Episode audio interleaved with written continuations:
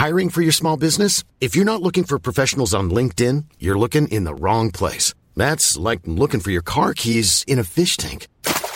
LinkedIn helps you hire professionals you can't find anywhere else, even those who aren't actively searching for a new job but might be open to the perfect role. In a given month, over 70% of LinkedIn users don't even visit other leading job sites. So start looking in the right place. With LinkedIn, you can hire professionals like a professional. Post your free job on linkedin.com slash people today.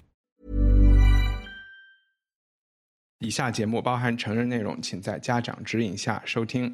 欢迎收听文化土豆，我是伊康糯米。公元三百九十二年初冬，年仅三十四岁的孝武帝司马曜在后宫对就快要过三十岁生日的宠妃张贵人打情骂俏说：“如以年当废矣。”可以想象，此时张贵人内心是崩溃的。晋书记载，那天晚上皇帝喝醉了，然后就死了。或许是为了平息这场后宫的性丑闻，朝廷委托顾恺之创造了一幅名为《女史箴图》的画卷。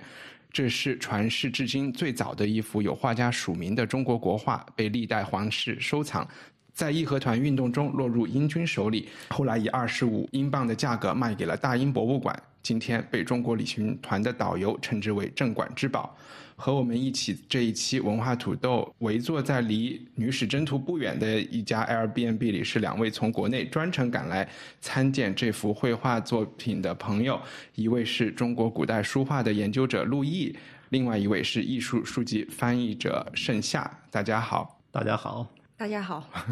两位都是第一次上文化土豆，呃，可以先请二位做一个简单的自我介绍，然后因为你们并不是从事同一件事情的，为什么都会约约着一起来看这一幅作品呢？我先自我介绍一下，我是盛夏，所以刚才我摁摁的早了一点儿。陆老师是做中国书法研究的，但是也是艺术领域的，我们之前就认识。这次主要是去拜访一些在英国。研究艺术史的专家教授，顺便看一看我我这是我第一次正儿八经来伦敦，有太多好东西想看了。我想陆老师可能也是这样的想法。大英展这个《女史箴图》这个消息呢，其实上半年就已经有了。然后呢，我们正好就很凑巧碰到这次一块儿到到那个伦敦过来要采访一些艺术史家，那么。呃，能够看到这个画，时间上是比较凑巧的。因为之前我有很多朋友在这边留学很多年都没看成，因为他呃在二零一四年才被修完拿出来展，之前零八年之前就就零八年到一四年之间是没有被展过的。因为那个这件作品在就是中国。那个古代绘画的那个艺术史的撰写中是必提的，是一个教科书级的一张作品，因为它是顾呃传为顾恺之啊，因为顾恺之的呃作品我们其实是看不见的，但是他名下呃呃就是嗯提到的是一个是《洛神赋》，现在是藏于故宫于辽博，那么还有一个就是《女史箴》，还有一件是那个呃《列女人质图》，嗯，那也是藏在故宫。那么这都是他名下的，就是呃，我们可以去在文献中找到，但是呢，实物都是不可见，呃，所以我们现在看到的这件《女史箴图》也不是那个顾恺之的原迹，它是一个唐摹本，这是一个清代的一个呃研究绘画的一个人就是鉴定的一个结论。对，这个我想起来，就是说，好像就是希腊留下来的雕塑也没有原作，就是绝大部分全都是。呃，后来罗马人仿的，嗯，所以我估计可能国内的更是这种了。我想像像这种画在绢上的这种画儿，保存显然比青铜器或者比石像啊更难一些，对，要难，纸跟绢都很难。这些原作，我自己倒不是特别在意是不是我们可以看到原作，能看到有神似的东西就很好了。那可不可以就是给没有见过这幅画和也没有机会来的？听众讲一讲这幅画是在一个什么样的场景下展出的，然后这是一个什么样的东西？呃，我先说一下我们这个作为呃游客的观感吧。我们几个人在伦敦见面的当天就去了大英博物馆，要去看《女史箴图》。怎么说呢？比较意外的是，我们一进博物馆，并没有任何信息说这个《女史箴图》在哪儿。它也不是个特展，嗯，它只是拿出来了。我们一开始在中国馆转了一圈没有发现，后来我是在一个显示器上发现有一个信息，说是在楼上的九十一 A 有一个很小的展厅，就单独放了女史箴图，还有其他的两幅画在里边。然后我们就三个人立刻就跑过去看了，黑马咕咚的就看到了女史箴图。所以你是想说，就是文化上有就是不同的不同人会对它有不同的判断，它不像对，如果这幅画在台北故宫展，可能就全亚洲的人都飞过去了。非常有可能。就像今年年初在东京博物馆展出那个叫什么来着？乌马图啊，颜真卿颜真卿啊，就在颜真卿的时候，我也去看了啊。嗯，当时在门口排队就排了至少一个半小时。对，那个叫什么侄子写给侄子的信叫什么？祭祭 侄文稿，祭侄文稿嗯，然后呢，他那个祭侄文稿就单独放在了一个厅里边，然后其余的当然也有一些颜真卿相关的一些文献，还有一些书法，还有其他人摹的或者其他的相关的东西在另外的展厅里。但是那只那个记职文稿，去看祭侄文稿至少又排了半个小时。嗯哼，然后每个人在祭侄文稿那真迹面前，可能距离大概有一米以上的距离，只能停留大概二十秒。如果过了二十秒到三十秒，那个保安就不停的催你赶紧走，赶紧走。但是这次我去看《女史箴图》，基本上没有什么人。嗯这个可能跟那个日本对这个展览的宣传是有很有关系的。他嗯们把那个展览的名字定为“超越王羲之”，嗯，因为他们几两年前刚办了一个王羲之大展，然后他这次又办一个颜真卿，那他怎么样抓眼球呢？就吸引观众呢？然后就取了一个“超越王羲之”。嗯其实大家都知道，那怎么能超越呢？那我们回到那个，所以最后是在大英博物馆的九十一号九十一 A，对，啊它是中国馆，就是在这个呃区域是在那个亚洲，再往里头，中国的这个对楼上，它应该算是一个特设的一个小的展厅，很小一个展厅经常会厅换。嗯基本就是为了这一件东西而陈设。基本、嗯这个画儿它现在基本已经是裱在一个板子上面，然后是嗯长条是分前后两个区域看的，就是从正面看呢是它的画的主体部分。嗯，然后分别是这个内容只有九个九段的内容，它原本是有十二段，然后现在有三段是丢失了，那么只有九段内容。然后走到这个展柜的后面，呃，一排呢是关于它后面的那个，呃，前面是原作部分啊，它是长三百四十八厘米，高二十五厘米。那么后面那个部分是添加的部分，是长三百二十九厘米，啊、高二十五厘米。然后还有一个很多人会忽略掉，就是在这排展柜的后面还有一个一个矮柜，然后那个部分是那个呃周一贵画的有一张那个松呃松竹石泉图，然后那个图也是这个这个卷子的一部分。就 OK 它放在后面，很多人会忽略掉。然后这个是长七十四厘米，高二十四点八厘米，所以嗯它是分了三部分。它之前是一个卷轴，就都是卷起来对收藏的对对，对然后现在放开了，还拆成了两半。你的意思是对，就拆了三半，其实是拆它被了三半表成了三个部分作为陈设，是这样哇，那他们是剪断了吗？呃，也不不是刻意剪断，因为它这个现状，我估计在拿到手的时候肯定已经挺破旧不堪了，嗯哼，所以它要进行处理，然后就分成了这样。其实也是挺合理的，因为呃，主体部分肯定是最重要的，就是它的就是传顾恺之的内容的这个画心部分是最重要的，然后后面是呃一般的收藏地藏，就是后面有乾隆的画的兰花呀，然后还有瘦金体的字啊，然后还有一些。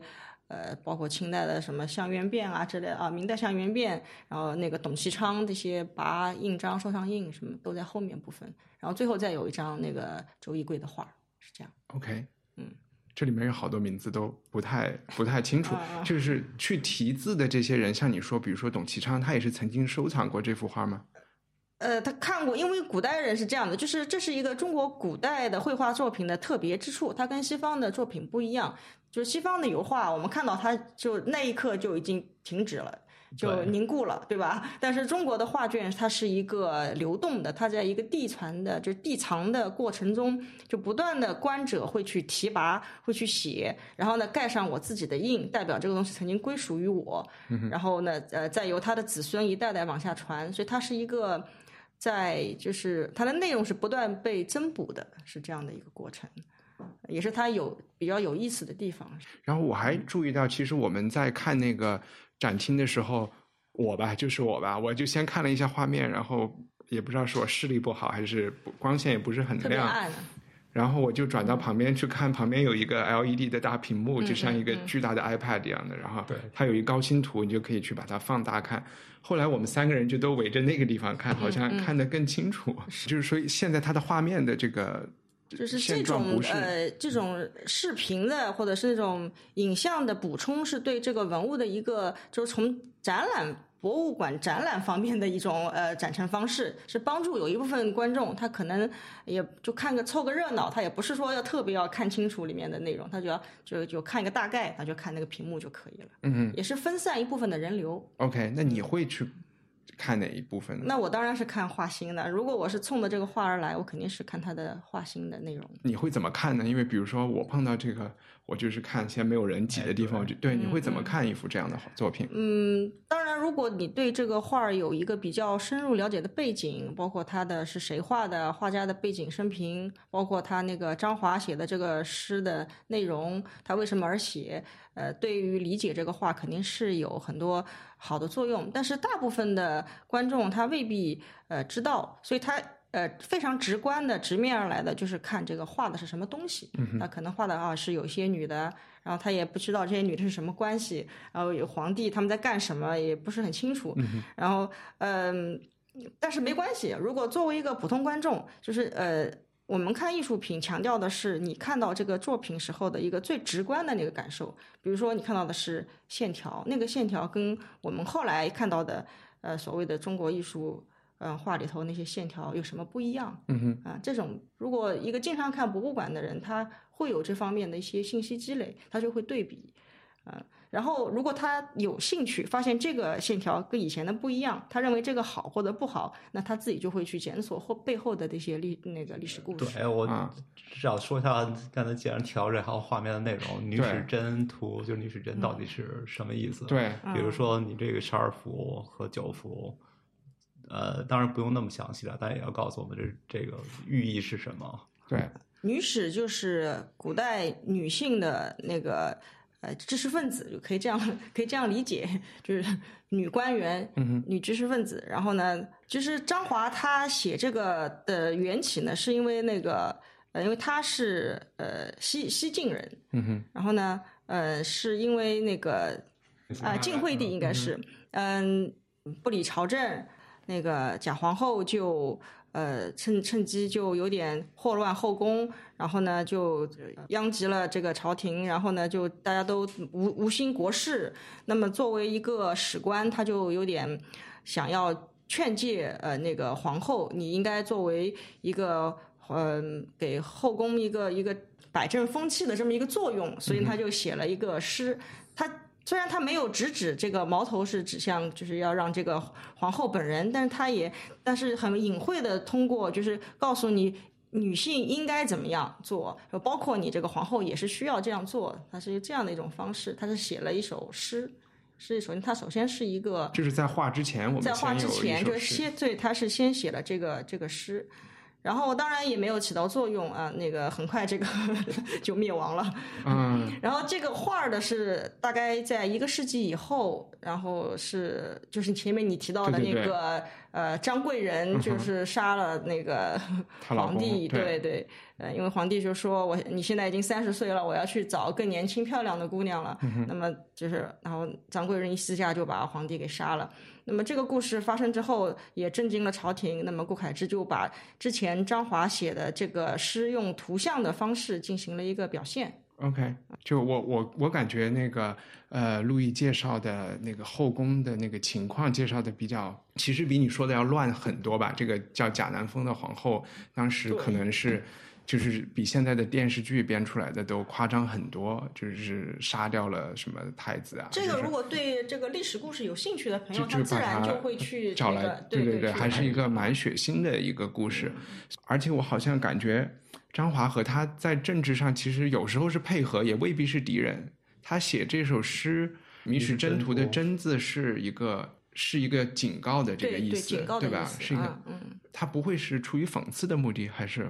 私下跟皇后说一说不好了吗？写一首诗发表出来，应该不是讽刺的意思，他觉得应该就是是要匡正一下这个不良风气。对，而且把诗变成画儿，可能也容易让大家理解吧。对，也容易传播。就跟就跟西方的圣经是一样的，就之前最早的拉丁文只有这些知识分子会读，然后后来变成了罗马。其实当时罗马就像罗马文，就相当于普通话一样的，就是可能更多的老百姓知道圣经是什么东西，然后。完全不识字的人怎么办？那就是看画嘛。OK，对我的理解是，当这幅画在一百年后被画出来的时候，我可以理解，因为祸乱朝政的人该死的都死了，或者是就我们是一个 宣传啊，这是一个政治宣传的目的。但是在张华的那个年代，他也认识皇后，真的是可以私下 私下发个条，反而要留留给后世看到，群发出来。对，这点我确实看到很重要，好吗？反而把自己暴露了。我我感觉是有，对对对，这我是觉得这个做法是有有一点那个不不不太知道。但说到就是张华这个人，我正好家里有一本就是可能以前在节目上推荐过的书《捍卫六朝诗》，里边收录了一首张华的诗，因为他好像也是那个时候的一个代表人物吧。但他收的是写的一首情诗吧，然后这个感觉和。李时珍完全 和我们读诗的人会觉得对捍卫那个时候的感觉是，其实我想说什么，就是应该是自由奔放的，对，是自由奔放的，像竹林七贤那样的，对，然后就叫什么不不穿衣服在家里，家里对呃，《诗经》的时候就已经是那样的一种文文和就是张华写的诗更像是在读《论语》的那种感觉，就是一种。诲人不倦的这个告诉，而且是告诉女人应该怎么怎么做人的这个感觉，就会觉得有一点分裂感觉。所以说，就跟刚才聊的就是，有可能那时候还是男权社会嘛，似乎男人拥有的自由还是大大的大于女人的。所以我们可能在主流的这种文字记载上读到的这种印象，所谓的印象，可能是都是男人文造出来的。那真正女人的话，我实际上是对女人是有要求的，这些要求就是变成了女时针。就我们可以举一些例子，就是这刚才说，不管九个还是十二个场景，他对女人都提出了一些什么样的要求？对啊，比如说他那个画卷第一个就是，呃，皇帝前面遇到了危险，有一个熊。要来有一只黑熊要来袭击，然后呢，呃，皇后就挡在了皇帝的面前，替他挡住了那个熊。就是他他暗含的含义就是说，啊，女性要呃在危机时刻保护 丈夫，而不是男人要保护女人。呃，对你作为一个皇后，你首先是要这做做出这样的举动，他就是。OK，他前面好像几个故事讲的都是一些帝王，然后他后面，然后他中间有一个山，就是有一幅山的那个小景，然后再后面是宫廷生活，宫廷生活就是像那个。呃，班机，然后就是呃，没有跟皇帝同年，同年啊啊，对，就是这种，就是包括他在床床榻上也没有跟皇帝共眠，就这种是宫廷生活的部分。嗯那其实也是暗含着，就是在各种场合你需要注意的礼节是这样。当然，我觉得现代人很容易不同意他的这些所谓的观点了。在那个年代，他是不是就是说，其实当时的。后宫里做的事情都是和这个相反的，对吧？如果他要起到一个那张贵人都要去杀那个 那个什么晋武帝，呃，那个武孝孝武帝是吧？孝武帝啊，都要去杀他了。那这个当然已经是乱乱了套了。这不是说明女人也很强吗？对，我就是觉得，其实那个时候的现状是和现在差不多的，就是大家的行动自由空间都挺大的。而且，比如说，既然他已经有杀过的这个先例了，那后边的女人是不是也可以效仿呢？然后后边的后边的男人是不是也会有点害怕呢？毕竟之前已经被杀过一个。可能我的那种感觉就是说，他的这种呃艺术宣传，就是有政治目的的意识形态目的的这个宣传和现实是，就是如此的脱节，然后以至于。我都会觉得起不到任何作用。这个我估计还是有专门的学者，我们再往下深入。但是他留给后人，就是很多帝王就很喜欢收藏这个作品。那其实也能看出，就是作为一个国家的统治者来讲，他需要有这样像一部法典一样的这么一个东西，啊，就是来告诉的自己的皇后嫔妃，你们应该怎么样恪守妇道，应该怎么样母仪天下，是吧？嗯他有这样的一种作用在，他就我拥有这个东西，他我就有这样的一个权利可以告诉别人是这样，而且它里面讲的那些东西也是符合呃儒儒家的一种一种这种尊卑地位的那种。呃，区区分啊什么的，应该是帝王，包括是男性是特别应该是喜欢这样的画卷的，嗯，这也是它能够一直存在的原因吧。而且我记得，就张华那个诗，可能也只能找来看文字，但是我的印象中，他的开始讲的东西还是挺道家的，就是那种什么两仪啊什么的那种，好，也是一个有点分裂的文字。就如果说理解道家崇尚的是这些返璞归真、崇尚自然的那个东西，但他后来教育的那些事情，他从那个地方开始说怎么有男有女啊，然后男女之间怎么怎么样，然后就开始给女人啊各种可能像你说的一样是儒家的，那肯定是儒家的儒，这是正统的这种。对对对对对，然后也我我反正看的时候也觉得嗯。好奇怪，也不知道应该怎么是想。是真图被呃那个这个皇帝喜欢他是帮助他们降服后宫的悍妇，这么厉害。对，然后同时他们也就是欣赏这个画卷的艺术价值，来表现自己的艺术素养吧。OK，要不然就分别选取一些你觉得艺术在艺术上打动你，或者是看着特别喜欢的呃场景分享一下。嗯，我我我我我只是注意的那个问题，就是实际上我在昨天晚上我们已经聊过的，嗯哼啊就是里边有一幅那个哪个某个嫔妃照镜子的那个、嗯那个画面，嗯但是很有意思的是，他那个镜子里边它不是镜像，嗯嗯还是他那个人脸的那个方向，所以好像是有点违背常识了。而且呢，你照镜子这个东西很直观，如果你去画的话，为什么会画成是真的画错了呢？还是会有什么问题呢？背后里边有一些道理呢？对我形容一下这个画面，就中间有一个场景，啊它是一个一个女人是自己对着手持了一把镜子，在给自己画画眉毛，然后另外她的对面就是也是和她这个人成镜像的，有一个地上放的镜子，然后有一个宫女在给一个女人梳头，然后剩下想说的就是。画面右边的这个女人自己照镜子的，她的那个手和镜子里折射出来的那只手，就是没有符合对，它不是镜像 的，物理规他的脸，他的脸是镜像的，嗯哼，就是你反反映到镜子里边，你是脸是镜像，但他手不是镜像的，他手是一模一样的。镜子里的手和 人的手是方向是一模一样的，说这个是不对的。所以明显没有一个模特坐那儿，这是肯定的。这啊对，有可能就是一一张画，就是很多不同的人可以解读出不同的内容。嗯就是比如说像盛夏，他是呃我是学理理科生人，对他 他会特别关注这个里头的东西是否写实。嗯哼，那像我的话，我肯定就首先不会去看他画的这个东西对不对，而是看他的一些就是那种线条啊、形造型啊、嗯哼，它的颜色啊，嗯可能这些东西更关我更关注一些。我我看到，同样我们也说这个画面啊，就是我特别感兴趣的是，就是这个光学不合理的这个女人拿的这个镜子是没有厚度的，它就是一条线，我觉得特别美，我也不知道为什么，就是它会让你完全不去注意，你就完全就去看镜子里折射的那张脸去了，嗯对我就不会忽略了镜子本身。对，我就完全忽略了镜子本身。因为这个时候的中国的绘画还是非常初级的一个阶段，它不可能就很具体的来给你描述这个对象的。嗯哼，他的那随手一勾的这个，诶这个这很很很普遍的一种表现形式，不是说他，呃，他其实就是画不出来，其实也可以这么解释。这个大实话是画不出来，但是以我就是们现在的呃不用去过度阐释它这个里边的那些呃美感，当然你可以自己去感受这个美感没关系，嗯但是在事实上呢，他这个脸在镜像里的这个表现，嗯、没有太多在技法上的那种呃呃可以去称道的地方，就是 OK，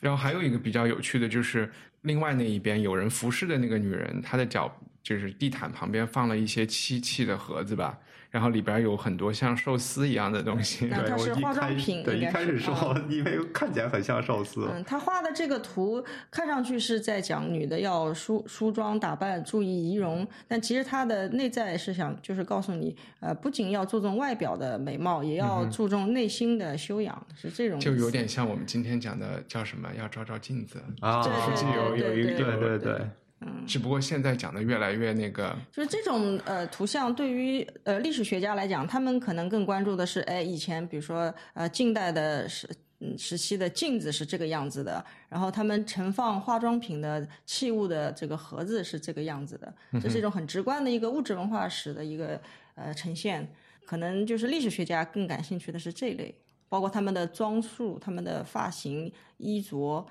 对于不同人的那个从画里索取的信息是不一样的。就是我们刚才有形容有讲那个熊逃跑出来攻击的，嗯它的旁边熊的旁边其实应该是下一段故事了，对吧？就是讲的班杰说，班杰有词，啊呃，就是不要和自己走路，不要跟皇帝一块坐车的那个这一段，就是第一个班杰的这个画面，他的眼睛上有一个，他本来眼睛是横着画的嘛，有个裂的，一个竖着的，然后就看着就特别像是画了一个十字的叉，然后就给整个这个画面带来一种像狰狞恐怖的感觉，是吧？卡通的感觉卡通很像铁臂阿童木。对，就特别搞笑，特别他的整个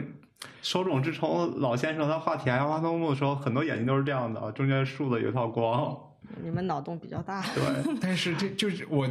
看这幅画的时候就没有办法，就是停止看着他的眼睛，然后觉得好笑，我就觉得 完了，就是所以说看画或者艺术欣赏这东西，跟你自己的知识背景、知识结构都很有关系。很很有关系，对。如果只是看这个的话呢，看高清图也就可以了，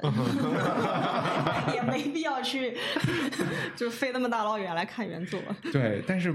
但是如说高清图这个，我多说这个这个，至少张一帆给我们看的这个高清图啊，这个颜色不太对，嗯哼，跟我们对，所以就是说，呃，研究绘画史的人，或者是那种自己实际操作画画的那些人，画啊画家本人，他们肯定想要来看原作，是因为他可能看的就完全不是刚才我们讨论的这些，嗯他甚至可以不需要知道，嗯啊、他只是来看技法，就纯粹是技法。比如说你这个画，我需要上几层颜色，它的背后是否涂了白，然后呢，我上面的那个颜色是分几次渲染，他是看这些内容的。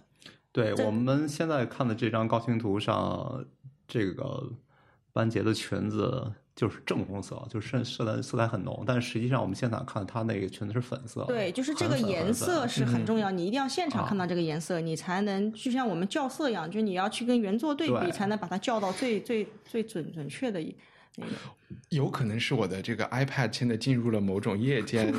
就是把蓝光去掉的模式。我觉得，因为就是如果不是画画的人，他可能对这个颜色并没有那么敏感，他就会忽略掉。而且我现在嗯，就是看到，但凡就是距今这么久远的画作上，我总是会怀疑有到底多少根线是原来的线。嗯，有大部分看到的线其实都是后人全色或者是填补的。再去把它描了一遍的是吧？对对对嗯，OK，对，所以这个东西是你如果看图录是没法识别的，因为嗯图录上面它那根线就是平的，嗯是平的啊。如果你看原作，你就会发现它这里断掉了，然后上面跟下面的线，因为线条是有质量的，嗯它会有质量上的区别，那你就能分辨出那个下面那一节是补上去的。OK，嗯就问剩下一个问题，因为你翻译的很多书都是跟西方艺术史有关的嘛，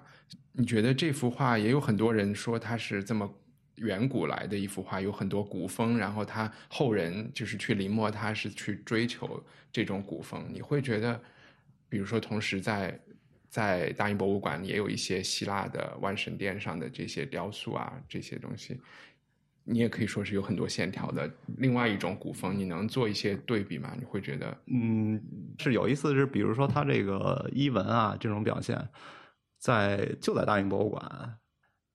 那个万神殿那个殿里边的雕塑就特别特别的好。我觉得那个雕塑上，就是尤其那个山墙上那几个浮雕，它实际上是深浮雕，基本上已经独立了。嗯它上面的衣纹很漂亮，其中我们我前一阵儿刚刚翻译完一本叫做《裸体》的书，嗯里边提到了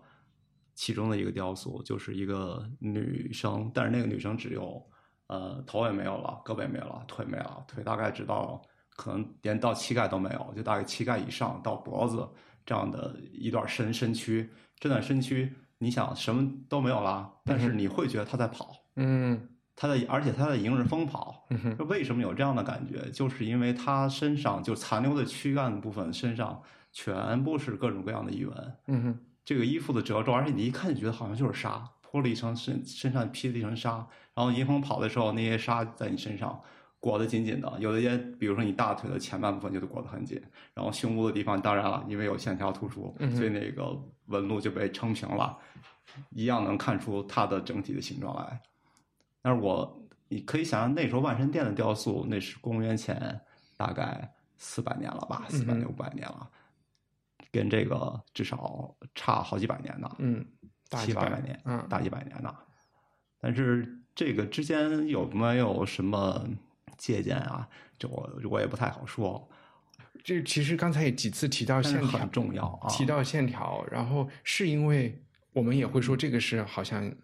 会说这个是古古代绘画的呃，一是这样的，个开始嘛？那个顾恺之，首先他嗯这个人是那个在南朝有三个人特别要提到，嗯一个是顾恺之，一个是那个陆探微，还有一个是张僧佑。是，嗯哼然后顾路呢是并举的，就是就是，然后但是呃呃，他们三个人都是被唐代的唐那个张彦远记录到《历代名画记》里头的。那么就是说，他们三个人是顾恺之是得其神，嗯哼那个陆探微是得其骨，嗯哼然后那个张僧佑是得其肉，嗯啊，它是有一个，就是他这个，因为中国文字它它一个字它可以它就有个意象在那边，就是那个肉一个骨跟一个神就把这三种风格给分开了，就区分开了。那么其实在这里头，顾恺之是他得神是应该属于一个比较高的一个一个评价了，是的。后来就是吴道之嘛，吴吴道子是嗯集大成了。然后呢，就说他要无带当风。所谓的无带当风，就是刚才盛夏讲到的，就是人在动的时候，他的那个衣纹随风而而飘，然后呢，会有一些那个形体上的轮廓可以看到。怎么怎么样？呃，其实这个衣纹这个东西，就是我们古代画线条，其实线条是一个很抽象的东西。嗯就是你看那个西方的油画里头，其实是特别是呃文艺复兴再早，或者它是没有一个线条，它是一个模模糊糊的，像酱油色一样的一个颜色，它没有，它只有过渡，它是一个色块的过渡，它没有呃明明确的，就是一个脸的那个边缘线是没有线条。那么到后来就是说，但是中国是这样，中国它因为没不是靠颜色来塑造这个形体的，它就是用线来塑造的，所以线是被呃提炼出来的一个很抽象的东西。就是我们画这个杯子肯定是是，其实这是没有线的，对吧？这是一个面，但是我们必须得提炼出一根线来画这个形体，所以对这个线的要求是很高的。就这个线的呃，我们历代去品评它，去评价好优劣这种区分。就是很难用一以概之啊，就是我这样讲就很很抽象。就是你如果看，就是像魏晋时期人的那些线条，你再去对比，比如说明清以后人的那些用笔，看上去似乎明清以后的用笔更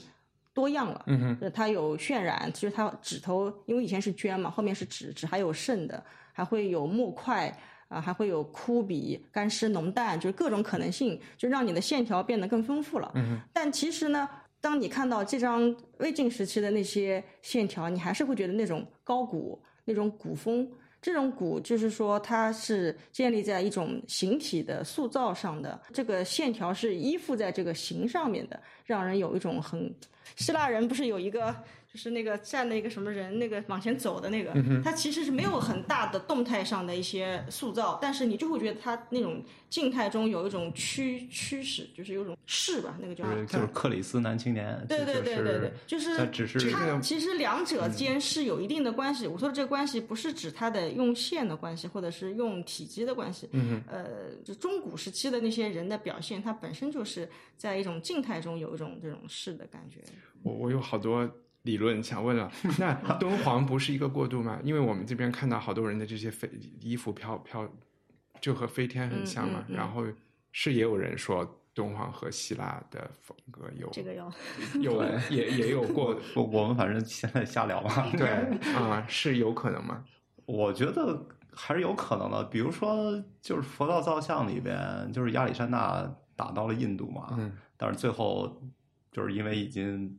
远征了十年了，就被他自己的将士说不行了，我们要回家，不打了。然后亚历山大走了，但他留下了什么？就来留下了后来那个犍陀罗的这种佛造像。就是你现在去看各大博博各大博物馆都有，比如东京博物馆、大英博物馆当然也有这些犍陀罗的佛造像的线条，就和之前像希腊的东西就很像，因为其实就是亚历山大他们当时打过来带过来的。但后来因为佛教往中国传的时候，这些东西是不是也进入中国文化了？对，这还其实是两个东西，一个是说，因为敦煌我开始说的是壁画嘛，还不是造像啊。但是我就记得之前我们也录过一期达芬奇的一百年，他不是一百年，五百年，五百年，今年五百年。我们几个月前有一期节目里边，之前就可能有聊到，就是说达芬奇特别看不起米开朗基罗，然后就说啊，米开朗基罗画画就像雕塑一样，都是很实的线条，嗯，然后呃没有过渡啊，然后就是各种这样的。然后我再去看米开朗基罗的画，确实是有这个点的，他的那个边界就非常鲜明。一种就是有可能就是雕塑家再来画画的时候，他就喜欢把那个轮廓画的很怎么样，或者是来画壁画，以及呃顾恺之那个年代，他们看到的绘画作品再早一点，会不会就是呃其实更多的是雕刻或者是墓葬里的那种刻出来的东西，所以他们没有办法用颜色和其他东西，只能用线条。我。在这儿，我可以继续先微往远了先跑个题，嗯就是说达芬奇自己说的话你也不能信，就是也不能全信，因为这哥们儿的兴趣实在是太广了，嗯，而且他讨厌米开朗基罗，这个是这是他讨厌米开朗基罗呢，这是这绝逼是后边是利益啊，OK，那你明白啊，就是利益啊，就是说他的利益就是说，首先我要跟我同行在抢，嗯，因为那时候的他们的生活状态就是。找这个所谓的赞助人，所谓最大的赞助人就是宫廷，嗯哼，还有像什么美第奇之类的这种大富大大贵的人，嗯哼，他们要靠着生活。首先，他们的直接竞争对手达芬奇和和米开朗基罗就是直接竞争对手。嗯，我肯定要贬低他了，这没什么说的，我就说不好不好。然后呢，达芬奇不止贬低画家，就。不止贬低同行，而且就是不停的要贬低，包括作诗的，嗯，还有写作的，他就认为绘画是 number one，嗯，我是最好的。但是这个就是利益啊，那你把自己说到最好了以后，比如说，嗯，如果是谁买了你的账了，比如说米兰大公买了你的账了，那我就雇你，我就可以给你发年薪，给你发房子，给你发葡萄酒庄，所以这背后实际上有很多的利益。对，这但不妨碍，我觉得他他对。他这倒也是，我我也没有觉得米开朗基罗画画的不好，我只是说他确实好像有一点那种雕塑的感觉，我没有觉得这事儿不好啊。刚才其实那个我就是想说，在顾恺之之之前，我们知道绘画会是什么样的吗？嗯，顾恺之是留名的，就是在他之前有很多不知名的，包括墓葬壁画里头很多人都是匠人啊什么，就是那画的东西和这些像吗？当然是有相似性的，嗯，因为那时候的人就长得这个样。OK，你要画人，肯定是就画那个时候的样子嘛。OK，那会觉得他又有比墓葬上的壁画有明显的提高吗？不过它的载体发生了变化，它不再画在墙壁上，不再画在那个棺椁上，那么它是在一个绢绢上面，它就是画出来给人看的。嗯，它它有这个对你如果画在墓里边，墓一封，别人也看不到了。对，就没有传播性了。所以这时候他就会留下他的名字。嗯，所以他你刚才讲留名是有一个签名的这个意思，对他有签名的。在这就是这个呃画家这个时候才产生，其实以前是没有画家这个概念。嗯，所以我们也比哎这确确实也比文艺复兴又早了一千年。对，文艺复兴之前大家也都是不不写名字的嘛。嗯，因为它是一个集体创作，很多就是不是说白了那时候。大家画所谓画家的地位，就跟就是捏碗、捏罐子的这些人的地位是一样的，所以你不会说在自己的碗上盖一个章，说这是这张张一帆的作品之类的。对，到后来文艺复兴那时候，大背景是人文主义复人文主义的复兴，大家就觉得啊，人是很重要的。这时候，这些画家也开始注意到自己的重要性了，也开始留名。另外，这你也可以把它当做一个商标了。嗯哼。就谁谁谁画的好啊，你把这个商标打上去以后，有会更多的人来找你。就整个系，整个当时整个社会都在变。OK，那那这个画的内容，我们还还还可以再找一个一段分享吗？这现在这幅 你知道吗？我还挺好奇的，因为我不太山是吧？对啊，山就这个山现在我们是特别高古，我我特别喜欢这个。这对但是但是我不太清楚这个到底什么意思啊？嗯，就是说，呃，就是我的 iPad 上，我又把它划到了其中的一个部分啊。因为呃艺呃艺术是这样子的，就是说你可以表达你的好恶，嗯但是呢，你没法说服别人。嗯这个东西真的，你还是要靠看的那个人自己去体会。但是你可以告诉他这个东西是好的，嗯标准是好的，但是至于他能不能达到，其实要靠他自己的去体悟啊，去对比啊，看海量的图啊，嗯对的一个基础。就是我我我们现在看的就是这个画面是一一座山，就是说，对，这是座这山，就是呃山呃，后来才慢慢的到那个唐宋以后才会独立成一个单独的科目，叫做山水。呃以前呢都是呃融在这个人物里头，作为一个背景出现的。所以就包括在辽博的那件那个《洛神赋》里头，呃，我们会明显看到就是。啊，叫做什么树大于山啊，水不泛舟这样这样的一些一些，就是完全比例失调的一些情况。因为那时候山水是没有独立出来的，花鸟也没有，它都是依附于人的。那是那个时候的画儿也都是诗歌的配图吗？也对，差不多，差不多，因为那个也是嗯草植啊。OK，那么直到那个隋代的呃展子谦画的那个《游春图》开始，呃，逐渐开始把山水呃单独的画出来了。那你单独出来之后，你是你势必会涉及到一个技法问题。嗯哼，啊，那原本可能只是勾一个什么形在一个人物后面，那一旦你拎出来单独表现了，那肯定要要去做村啊，要去做呃这个呃要有前后关系，你要去考虑你这个树怎么样安上去，前面的石头比后面的石头啊、怎么样要表现的更扎实，就会有有这些技法上的考虑。然后，嗯，风格这个东西是这样的，就是早期的人是画的很简单的，后来慢慢趋于复杂复杂，然后到了一定的极限之后，再后面的画家他又会重新回到简单，所以他要在不断的在传统里面去去寻找你创作的一种灵感或者什么。所以像呃这种像铁线描一样，就是单纯勾，没有任何皴法，它这个山是纯勾勾线的。呃，如果说要有一些嗯那个皴的话，它是一些染，用一些呃色块来染，但这个染的不多。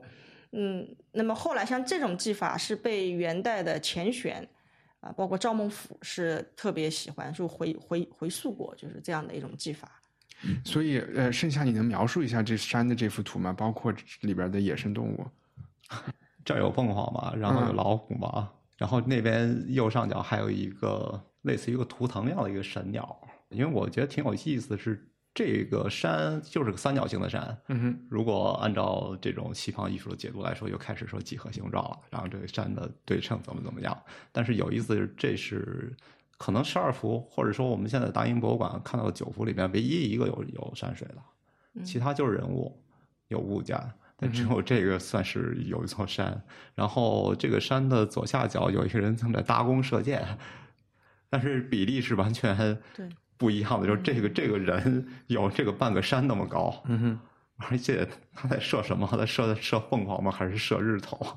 而且你刚才提到三角，这幅山其实就是无数的小小三角构成了一个大三角的山，但是中间好像有一个河流，还是有一些田，对，有一个平原的就，有点像后来的山水画的这种雏形啊。但是陆毅刚才说这个很有高古的这个对因为风格是它指是指线条。线条，哎，嗯因为它没有那些多余。你看到了呃元代的王蒙，他就会有用各种皴法，牛毛皴、什么虎皮皴、什么皴，各种皴法，解这个锁村是哪个字啊？呃，挺挺复杂的一个字。对，一个 挺复杂的一个字。皴是一种技法的那种名词。其实你可以这样想，就是油画也是这样，你到印象派之后会有很多笔触，嗯哼，哦天哪，就像一个皱纹的皱子一样，呃对啊，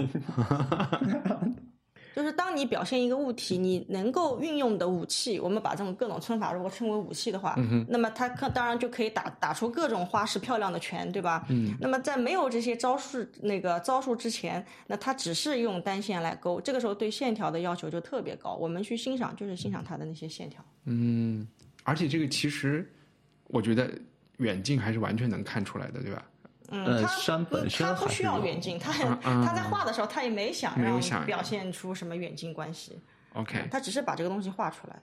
然后这一幅画旁边有字，大概的那个意思就是不不能教字嘛，是这意思吧？这山中有老虎和其他动物、鸟类飞向山中，红色的太阳在右边，满月在左边，然后左边一个猎边是满月人持弩，然后瞄准老虎。OK，嗯，啊、是瞄准了一只老虎。它是表现那 个世事皆难逃离那个盛极而衰的法则。嗯哼，只有妇德才是永恒不变的真理。你说妇女的就是对对对对，因为他这个整个话都在讲这个女性嘛，所以他这个山也是有这个跟这个要搭边儿。然后日月有长，太阳到了最高处也会落下，月亮到了最满的时候也会开始有缺。所以冥河力看似是庞大的山，但也只不过是一堆尘土。就是失去它们和用弩机射箭一样快，只有妇德是永恒。然后也暗示了身居高位、权倾一时的那个贾后，她祸乱宫廷，不守妇德，最后落得一个凄惨的下场。听起来好绕啊！不是说这有好几个版本吗？嗯对，呃，这个呃，应大该英博物馆的是版本，这个是一个唐摹呃唐摹本，大英是啊唐摹本，然后呢，北京故宫是一个宋摹本，然后呢是传是李公麟画，但是呃未必。它全吗？是有十二幅呢，嗯，还是只有九幅？全，但是前面三幅是后人添的，它显然是没有这个母本，因为它是按照这那个母本来画的。所以宋朝之前就丢失了。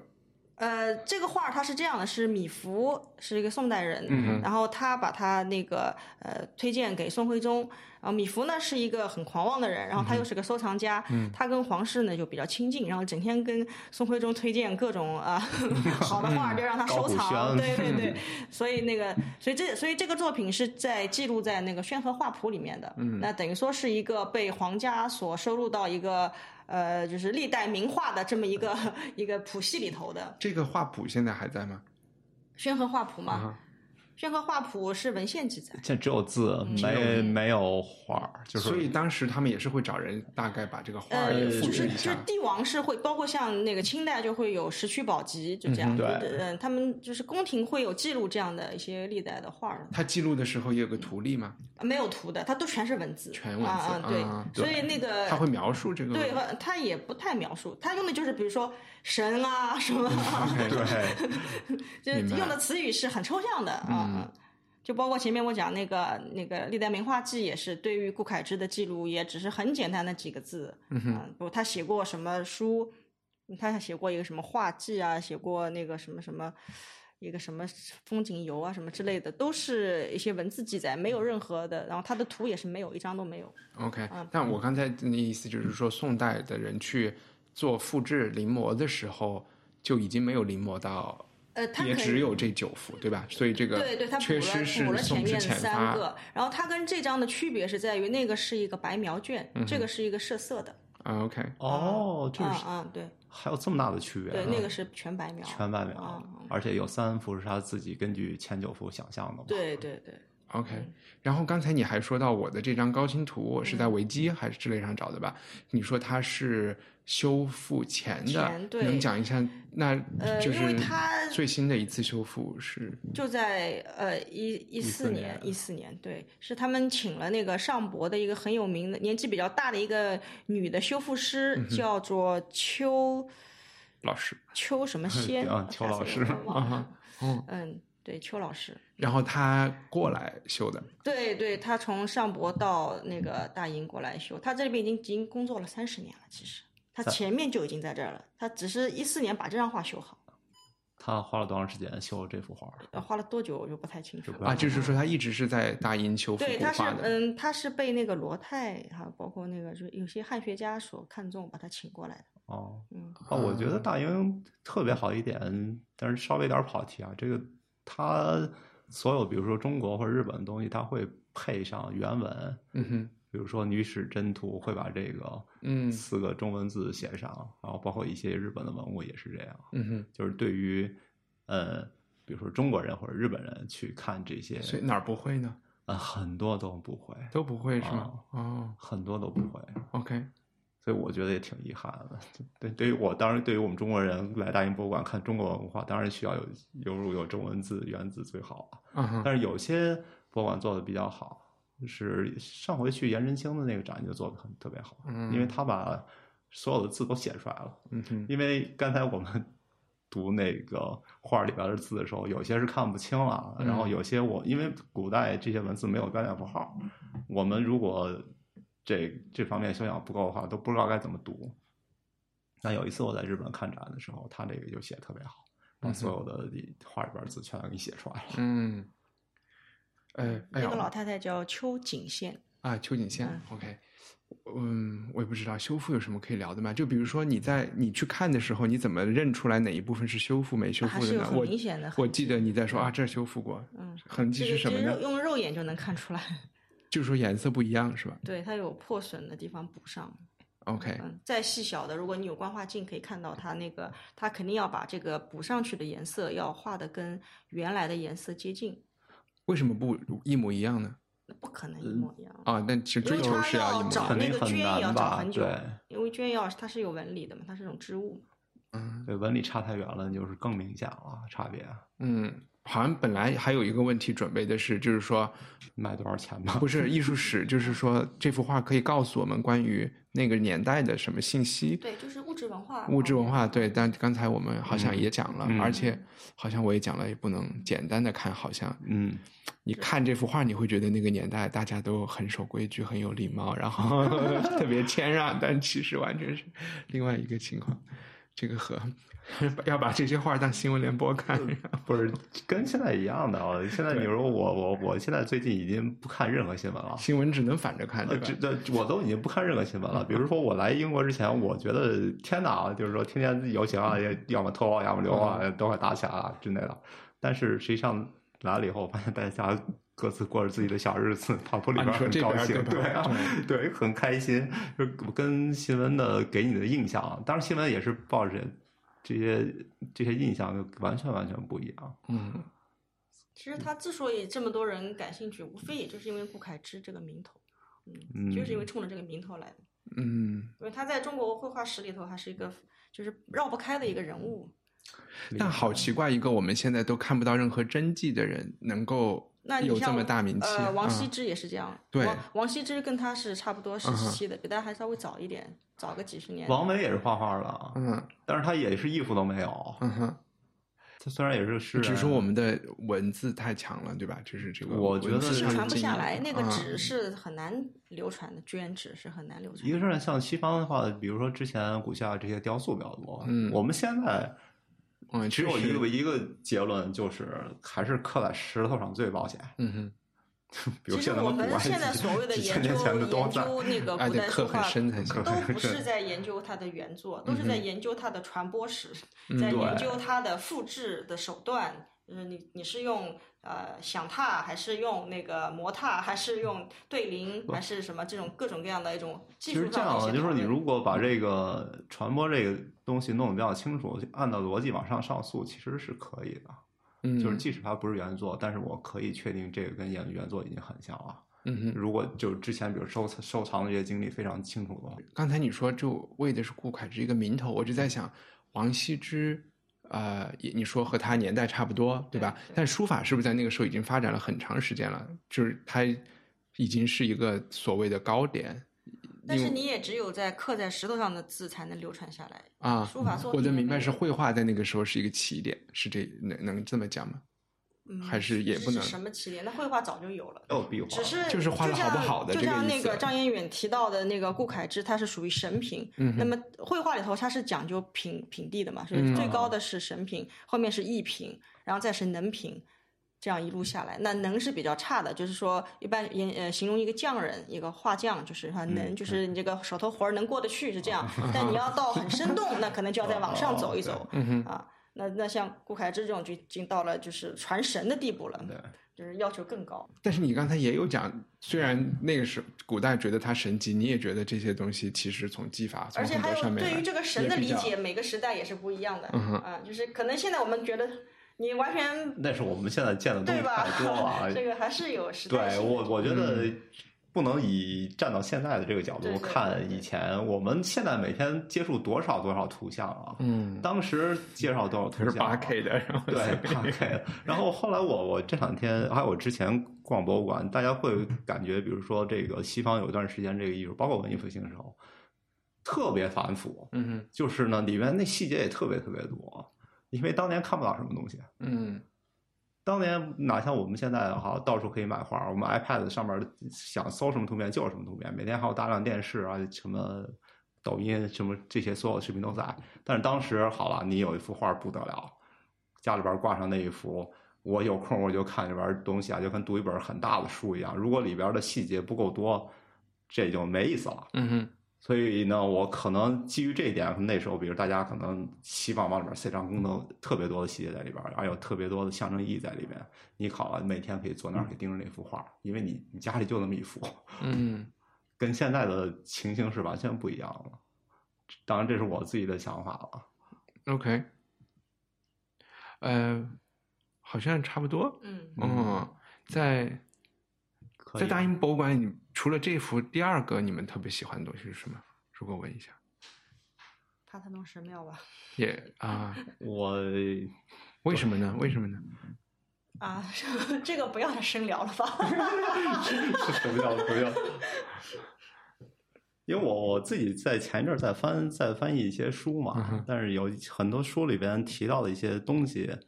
就在大英博物馆。嗯我这两天就是没事儿，好在大英博物馆不用给门票嘛，所以可以随时进去。我就在里边儿去找这些我书里边儿见过的这种图片的，就是原作，有点像有点像找宝，嗯，有点像去见到老朋友。所以刚才陆老师说那个万神庙那个浮雕特别好，我当时也是也是觉得，可能呃，还有还有还有一部分我还没去看呢，所以我还不清楚，因为我自己对那个美索不达米亚的东西特别感兴趣，OK，主要是因为到处看不着。嗯，伊拉克，呃，对，嗯就是伊拉克，呃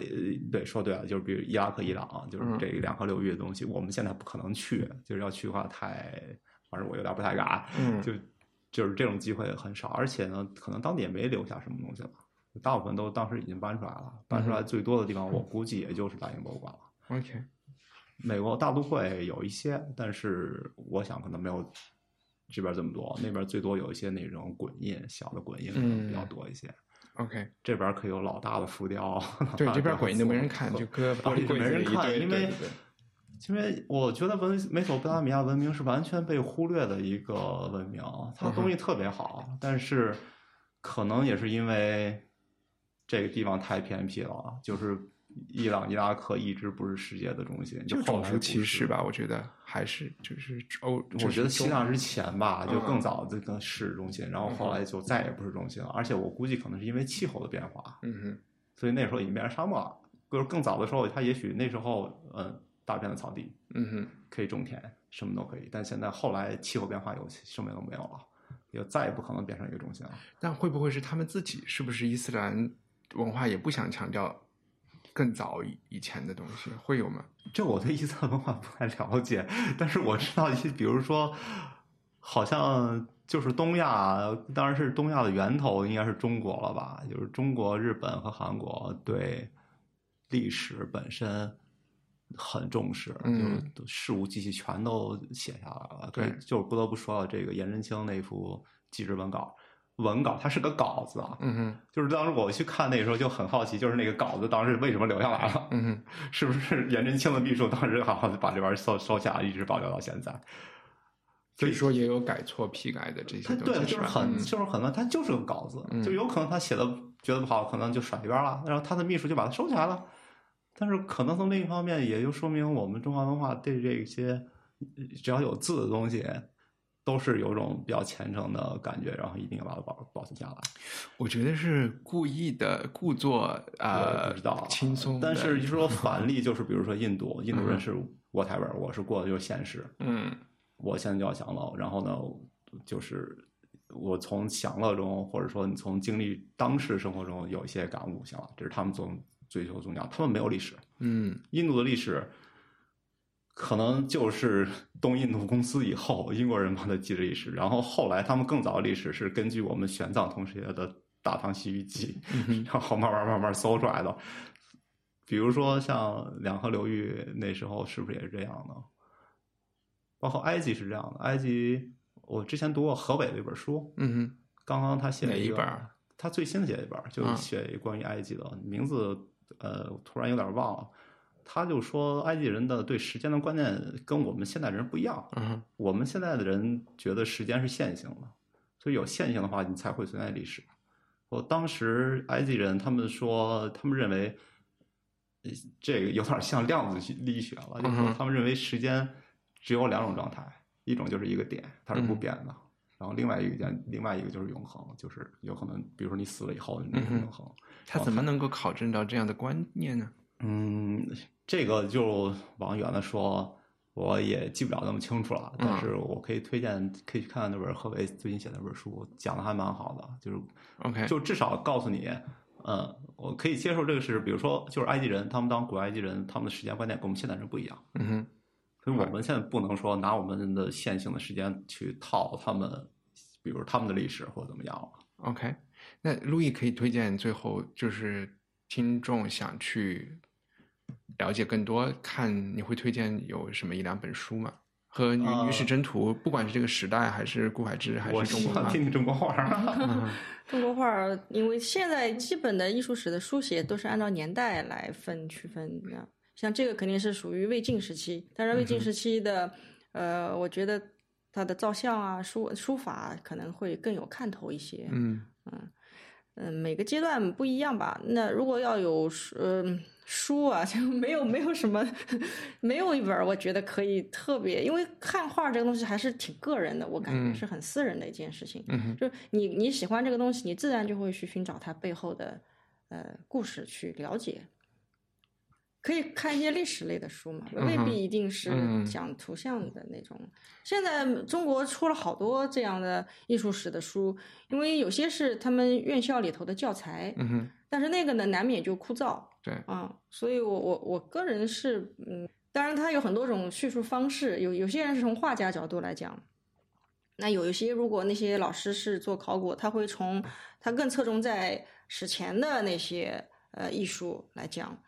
嗯，因为我们有这个呃艺术史的书写是是上个世纪初才开始有的，是西方学来的，以前是没有这个关于史的这个记载记录。然后包括像那个陈陈思诚他们那代人，傅抱石，然后他们是写过这样的艺术史的书的。嗯哼，嗯，他们是比较早的一批，然后他们的方法是从日本学过来的，学过来的嗯对方法，嗯。然后我一开始接触，其实也是从他们的书开始看的，但他们的书呢是没有配图的，嗯哼，啊，都是文字哦的记载。就是还是对还是，所以中国的传还统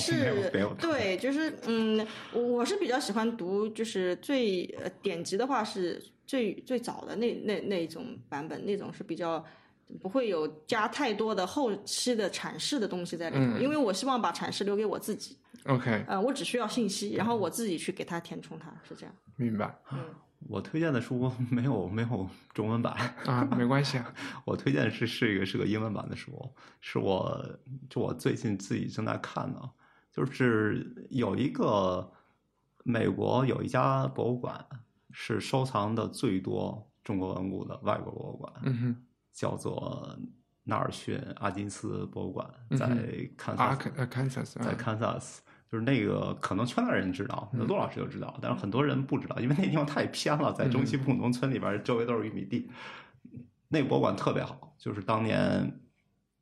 当年就是有一个富豪，当地的一个报业大亨，嗯，大概二三十年代时候发了一笔财，然后呢就想把这笔财花出去买艺术品，就跟其实跟现在情况是一样。但是当时呢，他就找了这种艺术顾问，艺术顾问说：“你现在再去买什么毕加索之类的，你嗯你已经买不起了，你还不如去搜中国文物。”所以他当时就找了一个呃，在哈佛的一个教授，然后这个哈佛的教授推荐他自己的学生，叫做劳伦斯·塞克曼，然后这个人呢，就把他的这个也是哈佛的学生，就学学考古的，把这个人就派到了中国，就专门帮这个纳尔逊老先生嗯收中国的东西。然后那时候也是乱世啊，所以 出出口也很容易，就倒腾了特别多东西。你说的是哪个年代民国啊？大概嗯大概二三十年代，嗯或者往前，就是那个时候全部倒腾了特别多东西。然后呢，这个这个 Sigman 这个同志呢，除了收藏了很多中国艺术品以外，在战后二战以后，他回到美国以后，就当了这个纳尔逊博物馆的馆长，嗯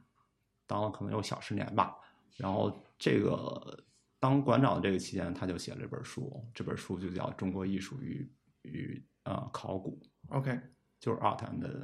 所以你在翻译这本书吗？没有，这本书什么时候出中文译本呢？呃，不知道。剩下加油，呃，加油！但是我自己在看那本书，对，没错，那本书也是按照时间顺序写的，一个线性的，它是线性写的。但是呢。这本书的优点在于，它把每一个时期写的很简单、很简明，嗯，就是提到了一些重点，但是它不是说写的特别长，让你觉得很枯燥。这玩意儿看啊，看一会儿就扔扔下了。但比如每一个时期，可能也就是十个页面或者十来个页面，撑死了。然后里边还有配图，然后你翻过去以后就完了。而且它里边配图，虽然当时是大概那本书大概是五十年代、六十年代出的，所以图片的质量都是黑白的。但是图片的质量非常好，嗯，分辨率很高。虽然它是黑白的，没有颜色，